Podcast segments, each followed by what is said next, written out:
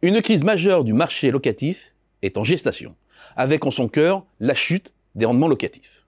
En cause, l'évolution des prix d'acquisition dans l'ancien comme dans le neuf, qui après avoir marqué une pause, se sont à nouveau envolés à partir de 2017.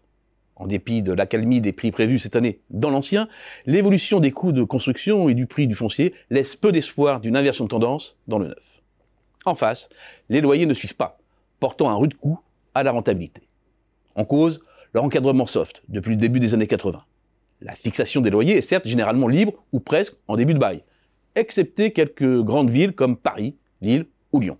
Mais leur évolution annuelle est ensuite strictement encadrée par celle d'un indice proche, par construction, de l'indice des prix.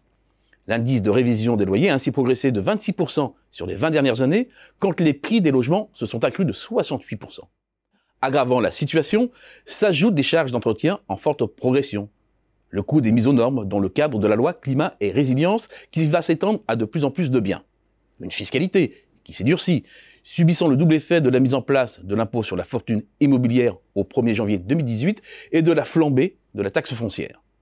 Les rendements locatifs s'affaiblissent donc continuellement, avec un impact d'autant plus violent qu'il n'est plus cette fois-ci compensé par ce qui a été au cœur de la rentabilité de l'investissement locatif ces dernières années, combinant un effet de levier surpuissant de super plus-value réalisée au moment de la revente et le booster fiscal pour le neuf.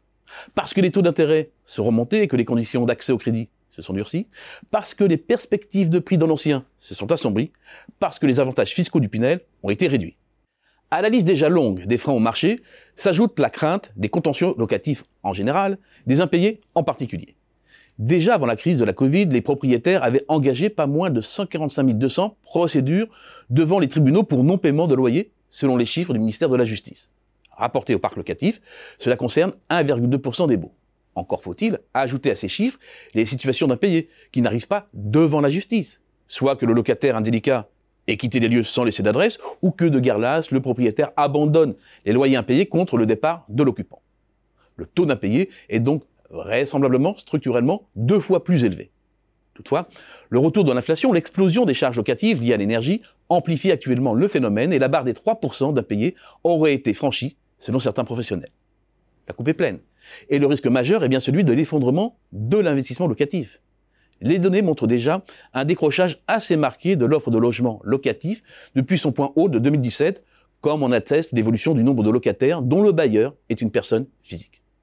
De surcroît, ce décrochage s'est accentué en 2022, en croire le repli des ventes de logements à investisseurs. Les ménages se détournent visiblement depuis peu de l'investissement locatif.